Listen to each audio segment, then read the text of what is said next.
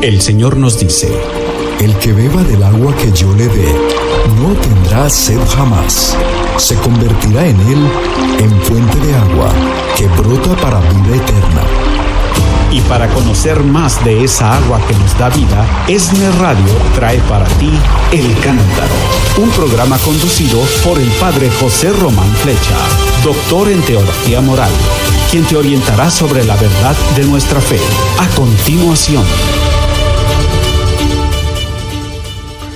Mis queridos hermanos, así es, soy el padre José Román Flecha desde la ciudad de León, mi ciudad natal en España. ¿Cómo era el dicho aquel? Hay tres jueves en el año que relumbran más que el sol. Jueves Santo, Corpus Christi el día de la Ascensión. Así era. Bueno, pues hoy es, hoy es el día de Jueves Santo.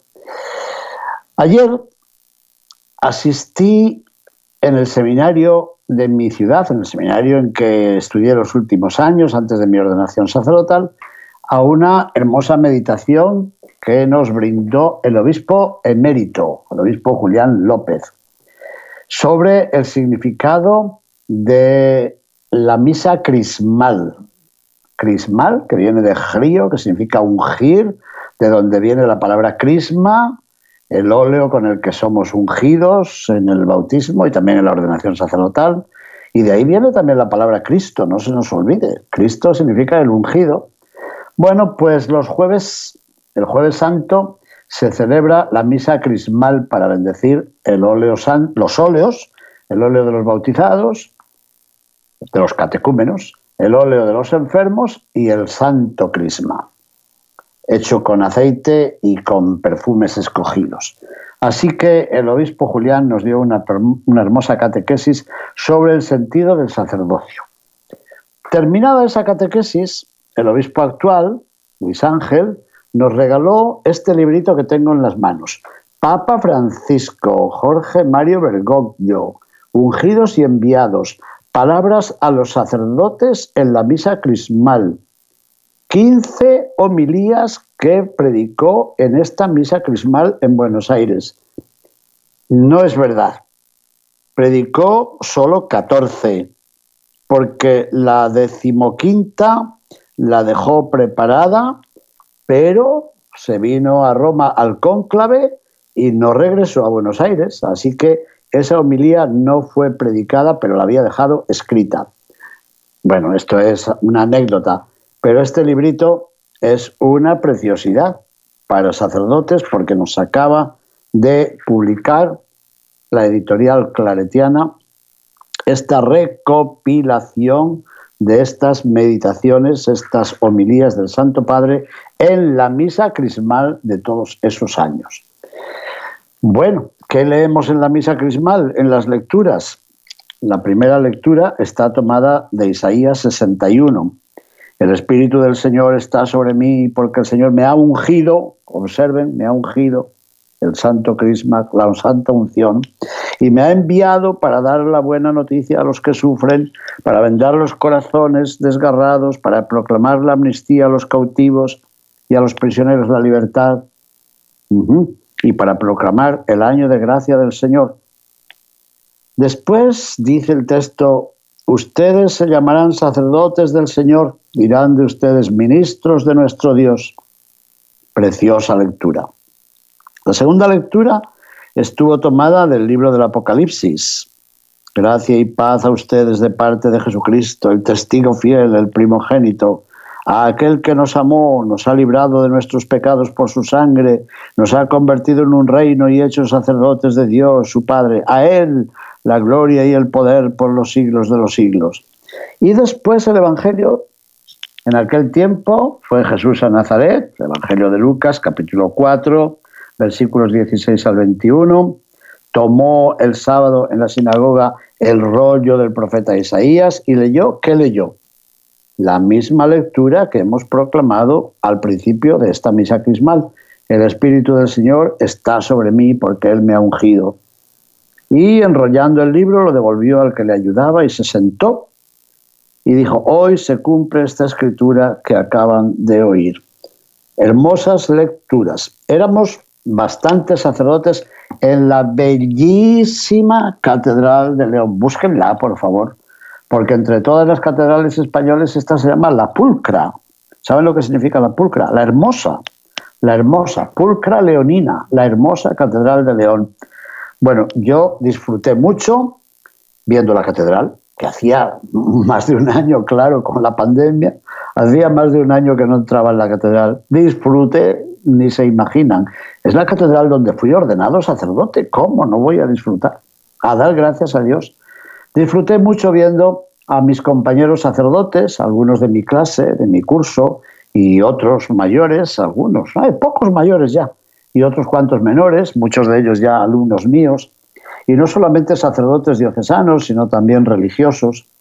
Y luego disfruté mucho escuchando la homilía de nuestro obispo, que nos habló a los sacerdotes. Es verdad que había laicos también. A los laicos les pidió que oraran por nosotros, pero a los sacerdotes nos pidió que fuéramos miembros de este presbiterio, que fuéramos realmente hermanos, que nos ayudemos unos a otros, sobre todo a los que tienen alguna atención, alguna necesidad especial, que les prestemos atención. Fue una homilía breve, pero muy interesante. Después, volviendo a casa, la busqué y fíjense que estaba en internet toda la ceremonia. Y ustedes la pueden ver. Visa Crismal, León, España. Sí, pongan León, España, porque si no sale León, Guanajuato. Sí, sí. Misa Crismal, León, España 2021. Y ahí tienen toda la ceremonia de ayer en la bellísima Catedral de León. Pero ¿qué creen? Ahí no ha terminado la fiesta. Es que hoy, jueves santo, primero de abril del año 2021, el Santo Padre ha celebrado la Santa Misa Crismal en la Basílica de San Pedro. Y la homilía del Papa, como siempre, no tiene desperdicio. Ha vuelto a recordar esta visita de Jesús a la aldea de Nazaret, donde se había criado. Nos ha recordado que suscitó la admiración entre las gentes que le escuchaban y que alguien pronunció una frase en voz baja. ¿Pero quién es este? ¿El hijo de José? Evangelio de Lucas 4:22. Y el Papa utilizó una frase y una palabra modernísima. Dijo, y esa frase se hizo viral, pero viral insidiosamente.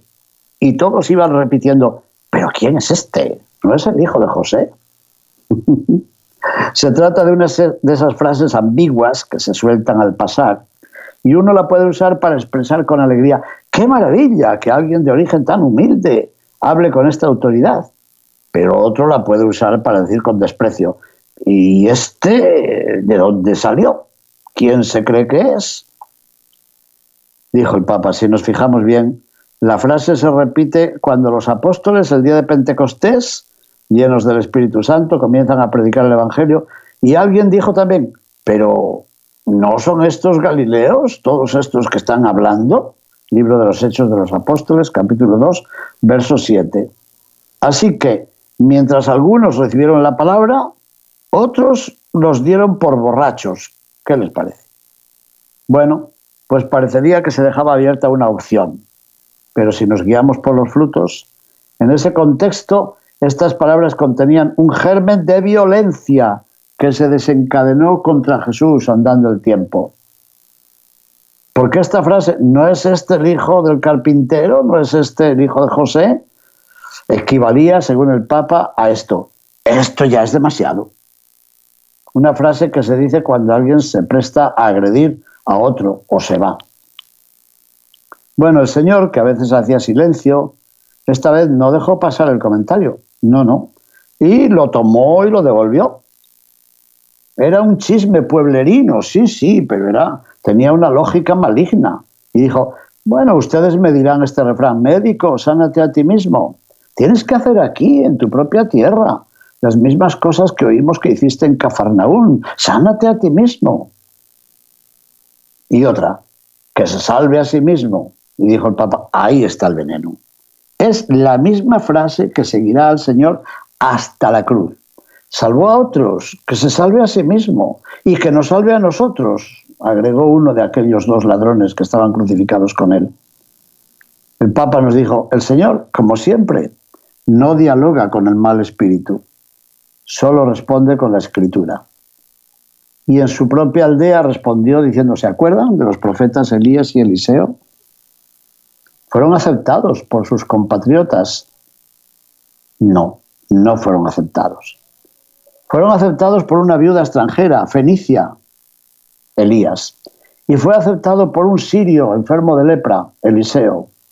Dos extranjeros, dos personas de otra religión. ¿Qué más quieren? Los hechos son contundentes y provocan ese efecto que había profetizado ya Simeón, aquel anciano carismático, que Jesús sería signo de contradicción. Bueno, pues la palabra de Jesús tiene el poder de sacar a la luz lo que cada uno tiene en su corazón, que suele estar mezclado eh, como el trigo y la cizaña y eso provoca una lucha espiritual. Ahí tenemos. Al ver los gestos de misericordia del Señor y al escuchar sus bienaventuranzas y aquellos ayes, ay de ustedes, escribas y fariseos, uno se ve obligado a discernir y a optar. Bueno, pues en este caso la palabra de Jesús no fue aceptada. ¿Y esto qué hizo? Hizo que la multitud, enardecida, ya entonces, al principio de su vida pública, intentara acabar con su vida. Pero es verdad que no era la hora y el Señor, pasando en medio de ellos, se puso en camino. Evangelio de Lucas, capítulo 4, versículo 30. No era la hora, pero la rapidez con que se desencadenó la furia y la ferocidad del encarnizamiento, capaz de asesinar al Señor en ese mismo momento, nos muestra ¿qué? ¿Qué nos muestra? Que siempre es la hora.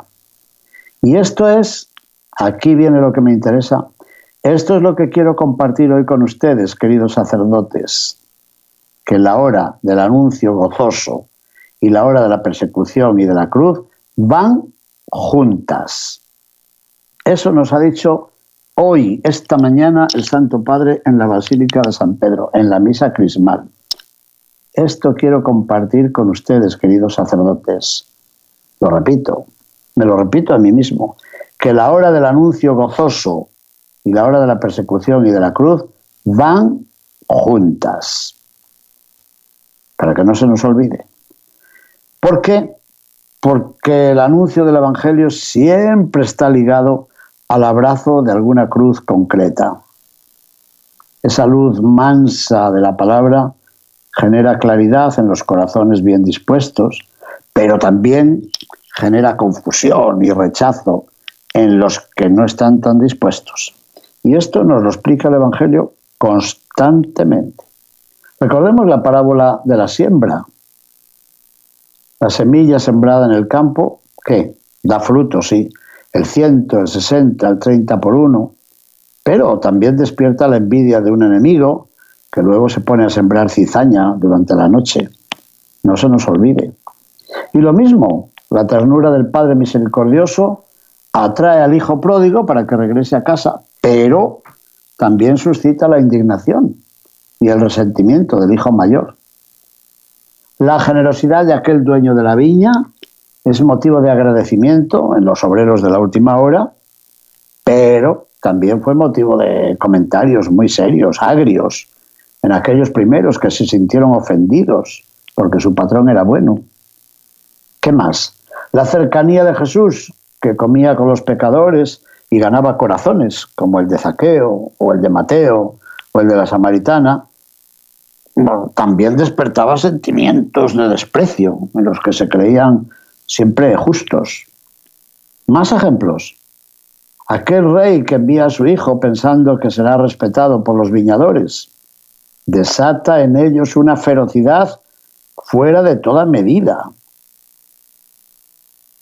Estamos ante el misterio de la iniquidad que lleva a matar al justo. Bueno, después de todos esos ejemplos que nos dan que pensar a los sacerdotes, nos dijo todo esto, queridos hermanos sacerdotes, nos hace ver que el anuncio de la buena noticia está ligado misteriosamente a la persecución y a la cruz. Después citó a San Ignacio de Loyola, él que es jesuita, y dijo, bueno, discúlpenme esta publicidad de familia, por citar a, su santo fundador. Nos recordó que San Ignacio de Loyola, en la contemplación sobre el nacimiento de Jesús, expresa esta verdad cuando nos hace mirar lo que hacen San José y Nuestra Señora. Y dice San Ignacio, como es el caminar y trabajar para que el Señor sea nacido en suma pobreza y al cabo de tantos trabajos de hambre, de sed, de calor y de frío, de injurias y afrentas para morir en cruz, y todo esto por mí. Y después agrega San Ignacio, por mí, para sacar algún provecho espiritual, hay que reflexionar. El gozo del nacimiento del Señor y el dolor de la cruz y la persecución. Bueno, y a nosotros todo esto, ¿qué nos dice? Y el Papa nos dijo, refiriéndose a los sacerdotes, dos reflexiones. Primera, nos causa estupor comprobar que la cruz está presente en la vida del Señor ya al comienzo de su ministerio. Y, si me apuran, antes de su nacimiento. Está presente la cruz en la turbación de María ante el anuncio del ángel, está presente eh, en la falta de sueño de San José al sentirse obligado a abandonar a su prometida esposa, la cruz está presente en la persecución de Herodes, en las penurias que padece la Sagrada Familia, iguales a las de tantas familias que tienen que exiliarse de su patria. Así que esta realidad nos abre al misterio de la cruz vivida desde antes y nos lleva a comprender que la cruz no es un suceso ocasional eh, producido de una coyuntura en la vida del Señor. No, no, no, no. Es verdad que todos los crucificadores de la historia hacen aparecer la cruz como si fuera un daño colateral, pero no es así, ¿no? La cruz no depende de las circunstancias. Las grandes y pequeñas cruces de la humanidad, nuestras cruces, no dependen de las circunstancias. Bueno, ¿y por qué el Señor abrazó la cruz? ¿Por qué abrazó la pasión entera? ¿Por qué abrazó la traición y el abandono de sus amigos ya desde la última cena? ¿Por qué aceptó la detención ilegal? Aquel juicio sumarísimo, aquella sentencia desmedida, aquella maldad innecesaria de las mofetadas y los escupitajos. ¿Por qué? Si lo circunstancial afectara el poder salvador de la cruz, el Señor no habría abrazado todo, pero cuando fue su hora, Él abrazó la cruz entera. ¿Por qué? Porque la cruz ha dicho, no se negocia. En la cruz no hay ambigüedad. No se puede negociar. Esta es la primera reflexión que nos dedicó a los sacerdotes esta mañana. Y la segunda reflexión, la siguiente. Es verdad que hay algo de la cruz que es parte integral de nuestra condición humana, de nuestro límite, de nuestra fragilidad. Pero también es verdad que hay algo que sucede en la cruz que no va unido a nuestra fragilidad, sino que es la mordedura de la serpiente. ¿La mordedura de la serpiente? Sí, porque al ver al crucificado tan débil, tan inerme, lo muerde y pretende envenenar, y echar a pique, desmentir toda su obra. Esa mordedura busca escandalizar. Y ha dicho, y esta es una época de escándalos. Mordedura que busca inmovilizar, que trata de volver estéril e insignificante todo el servicio y todo el sacrificio de amor que hacemos por los demás. Es el veneno del maligno que sigue insistiendo y diciendo, sálvate a ti mismo. Es terrible. En esta mordedura tan cruel, tan dolorosa, que pretende ser mortal, ahí es donde aparece finalmente el triunfo de Dios. Ahí. Porque con Jesús crucificado las cosas cambiaron, se invirtieron. Porque, como decía un padre de la iglesia, San Máximo, el confesor, morder la carne del Señor fue terrible para el demonio, porque el demonio no envenenó a Cristo, sino por el contrario, junto con el anzuelo de la cruz, se tragó la carne del Señor, que fue veneno para él. Y así pasó a ser para nosotros como la vacuna de esta pandemia. Pasó a ser el antídoto que neutraliza el poder del maligno. Es una idea preciosa esta. Bueno, pues el Papa nos dirigió a los sacerdotes esta mañana estas dos reflexiones. Y añadió, pidamos al Señor la gracia de sacar provecho de esta enseñanza. Hay siempre cruz en el Evangelio, en el anuncio del Evangelio, que no se nos olvide. Eso es verdad, pero es una cruz que salva. Porque pacificada, bañada con la sangre de Jesús, es una cruz que tiene la fuerza de la victoria de Cristo que vence al mal. Es una cruz que nos libra del maligno. Abrazarla con Jesús y como Él y dijo él, desde antes de salir a predicar, abrazar esa cruz nos permite discernir y rechazar el veneno del escándalo con que el demonio nos querrá envenenar siempre cuando inesperadamente sobrevenga una cruz en nuestra vida.